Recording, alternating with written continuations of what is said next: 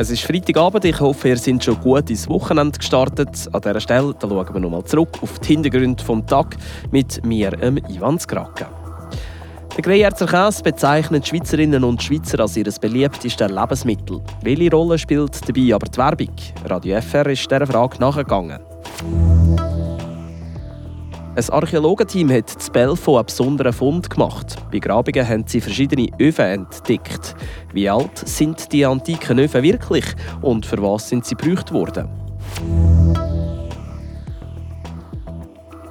Und eines mehr hat es zu wenig Schnee. Und das genau während der Sportferien. Wie handhaben das die lokalen Skischulen? Die Region im Blick. Schönen guten Abend miteinander. Ob Emmentaler, Appenzeller oder der Sprinz, kein Käse ist in der Schweiz so beliebt wie der Greyerzer. Zumindest, wenn man an einer Studie von Brand Indicators Switzerland glaubt. Die 2600 befragten Personen zwischen 16 und 65 Jahren haben den Greyerzer sogar zum Lieblingslebensmittel der Schweiz erkoren. Der Radio FR-Redakteur Martin Spinde der hat bei der Sortenorganisation Gruyère nachgefragt, wie viel Werbung bei der Bekanntheit vom Käse mitspielt. Der Greyerzer Käse ist im Gesamtklassement der beliebtesten Marken der Schweiz auf Rang 8 klassiert und eben die beliebteste Lebensmittelmarke. Dass gerade Käse so beliebt ist, kommt nicht von ungefähr. Die Sortenorganisation Gruyère gibt jedes Jahr mehrere Millionen Franken aus, erklärt der Direktor Philippe Bardet. Wir machen einige Werbung äh, und wir erklären immer, woher dieses Produkt stammt und was dahinter steht. Wir sind auch involviert mit äh, verschiedenen Events zum Beispiel beim Leichtathletik oder äh, auch äh, zum Beispiel im Moment beim Langlauf sind wir auch involviert. Wir machen Werbung für die Marke und wir sind auch dran beim Fribourg-Gotteron. Die Werbung für ein Produkt ist ein zentraler und unerlässlicher Faktor für ein Produkt. Jede Marke muss man probieren, sonst sind wir verlieren.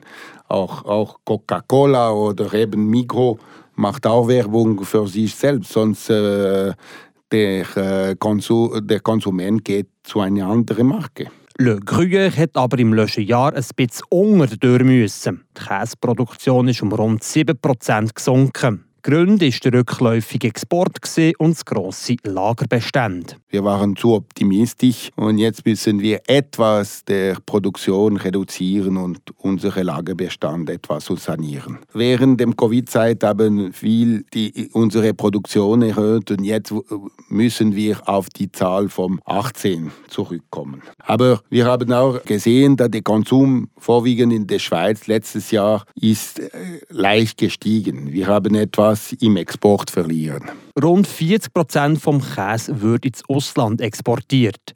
Im 2021 vom Gruyère Alpe am meist produzierten Käse in der Schweiz rund 14.200 Tonnen exportiert. Ein Jahr später waren es 1.000 Tonnen weniger.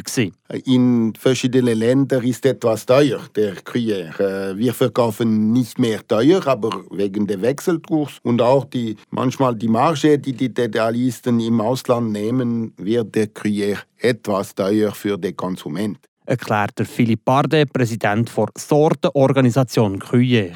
Die beliebteste Marke der Schweizerinnen und Schweizer ist übrigens Migros vor WhatsApp und Google, so Brand Indicator Switzerland. Eine Käserei ist heute noch in Belfo im Sahnebezirk im Fokus gestanden. Zwar nicht die Dorfkäse selber, sondern was ein Archäologenteam gerade bei ihr gefunden hat. Dort sind bei uns Grabungen nämlich mehrere antike Öfen zum Vorschein gekommen. Für was dass die genau gebraucht worden sind und welches Alter die Öfen haben, das weiss nochmal Martin Zbinden. Die beiden steinalten Öfen sind bei Bauarbeiten bei Vergrösserung der Dorfkäserei gefunden. Einer von diesen zwei stammt aus der Bronzezeit und ist also rund 3000-jährig. Der zweite Ofen stammt aus der Zeit zwischen dem 16. und dem 19. Jahrhundert. Spannend ist, dass die Öfen am gleichen Ort sind, aber aus zwei verschiedenen Epochen, sagt die Archäologin Audeline Darin-Pradoir. Das ist recht spannend, ist aber im Moment nur eine Vermutung. Man sieht es aber gut an ihrer Form und Bauart. Graben, kategorisieren und fotografieren kommt das Belfo bei der Käserei auf rund 10 auf 10 Meter. Die beiden Öfen sind um die 2 bis 3 Meter gross, so die zuständige Archäologin. Im Moment versucht ihr Team herauszufinden, für was genau die Öfen braucht sie kommen. On a déjà trouvé des belles choses, on est sans cesse en questionnement pour essayer d'affiner wir haben schon ein paar schöne Sachen ausgraben. Und jetzt sind wir in einer Phase, wo wir noch mehr über diesen Fund herausfinden Es geht auch darum zu wissen, für was der Ofen ist gebraucht wurde. Est-ce que c'est un four à chaud? Euh, là, il y a encore beaucoup d'énigmes à résoudre. Die Öfen könnte für die Metallgießerei gebaut sein, weil Euh. Man muss wissen, dass Belfaux bekannt war für ihre Metallgießerei. Jetzt geht es darum, die Quelle über Belfaux in den Archiv durchzuforschen. Und so kann man dann Schritt für Schritt die Dorfgeschichte besser verstehen. Son développement, enfin ce, ce village, son développement et, et le comprendre mieux jusqu'à nos jours. Die Grabungen bei der Käserei Belfaux, die dauern etwa noch vier Wochen lang. Danke Martin Spinde für die kleine Zeitreise. Kommen wir zurück in die Aktualität aus der Region und die hat heute Fiona Fasel mit den Kurznachrichten. In Bühl hat die Freiburger Polizei zwei Gruppen von Dieben gefasst. Dies geht aus einer Mitteilung hervor. Demnach wurden gestern gegen Mittag zwei Parfümdiebe gefasst, welche ihre Tat gestanden haben. Gegen Abend fiel der Polizei in einem Einkaufszentrum eine Gruppe verdächtig auf. Als die mutmaßlichen Diebe bei einem zweiten Einkaufszentrum wiederholt gehandelt haben, schritt die Polizei ein. Gestohlen wurden mehrere Kleidungsstücke. Am Donnerstagabend fuhr in Bühl eine Autofahrerin rückwärts in das Schaufenster eines Restaurants. Wie die Kantonspolizei Freiburg schreibt, verletzte die Lenkerin dabei eine andere Frau, die sich im Restaurant aufhielt. Weiter beschädigte die Lenkerin einen Zaun, als sie wieder vorwärts fahren wollte. Die Beamten der Kantonspolizei stellten fest, dass die 41-jährige Fahrerin unter Alkoholeinfluss stand. Der Führerschein wurde ihr auf der Stelle abgenommen. Sie wird bei der zuständigen Behörde angezeigt. Sunrise wird vier Jahre nach der Übernahme durch Liberty Global wieder eigenständig. Die Amerikaner wollen den zweitgrößten Schweizer Telekom-Anbieter abspalten und an die Schweizer Börse SIX zurückbringen. Die Kotierung von Sunrise am Schweizer Aktienmarkt sei für das zweite Halbjahr geplant, kündigte Liberty Global heute Nachmittag in einer Investorenkonferenz an. Dabei handelt es sich aber nicht um einen klassischen Börsengang mit einer Kapitalaufnahme, sondern um eine Abspaltung.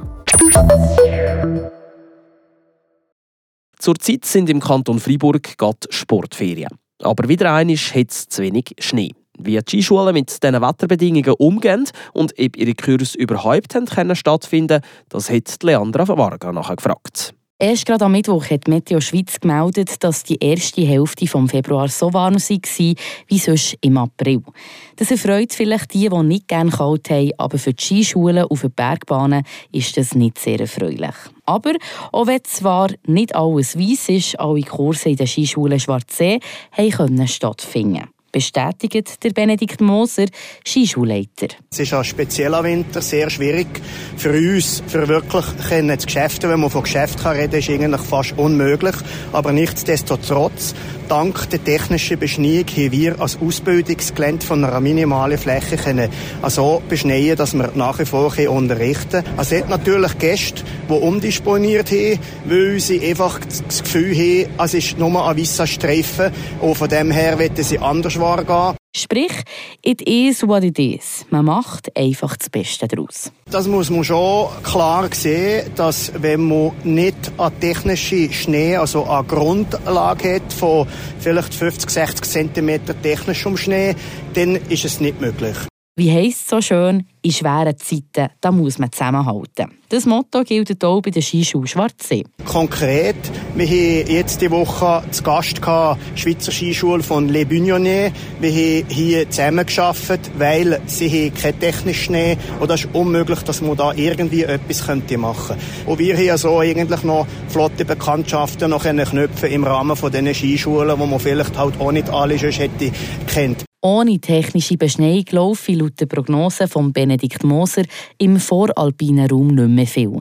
Dass es auch weniger Leute angezogen habe man in den Skischulen gemerkt. Das kann ich nicht schön reden. Wir haben ganz klar weniger Kinder und weniger Leute gehabt als in einem normalen Winter, was vielleicht ein bisschen paradox tönt im Ganzen. Wir haben etwa doppelt so viel Arbeit gegeben, also einfach hinter den Kulissen, also der ganzen Organisation. Also es hat einfach viele Verschiebungen gegeben, Annulationen gegeben und, und solche, die in letzter Minute gleich um sich eingeschrieben Also einfach die Leute sind so ein bisschen nicht ganz sicher, wo sie jetzt her wollen, was sie genau machen machen. Das ist natürlich in der Organisation viel, viel aufwendiger, als wenn man weiss, es läuft wie Schnee, alles ist äh, klipp und klar kann durchgeführt werden. Für das man die Arbeit kann meistern kann, für das braucht es Leute, die arbeiten. Von denen hat es aber genug gehabt. Nichtsdestotrotz, wir haben die Woche mit 17 Skilehrerinnen und Skilehrern arbeiten und da muss man sehr zufrieden sein. Klar, es sind nicht alle den ganzen Tag ausgebucht, das ist logisch, aber äh, man muss einfach zufrieden sein mit dem, was wir überhaupt haben können und dürfen machen.